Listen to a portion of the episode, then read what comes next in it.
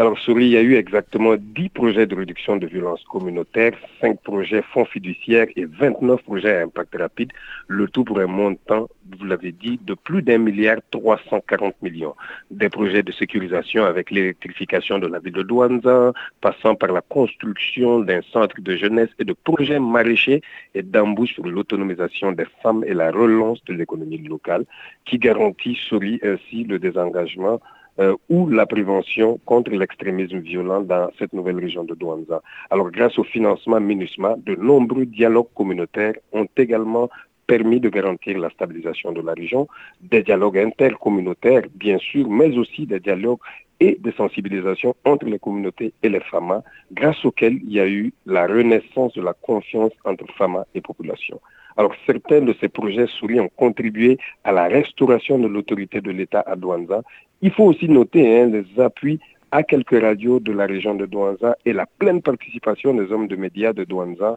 dans des modules de formation essentiellement axés sur la lutte contre la désinformation.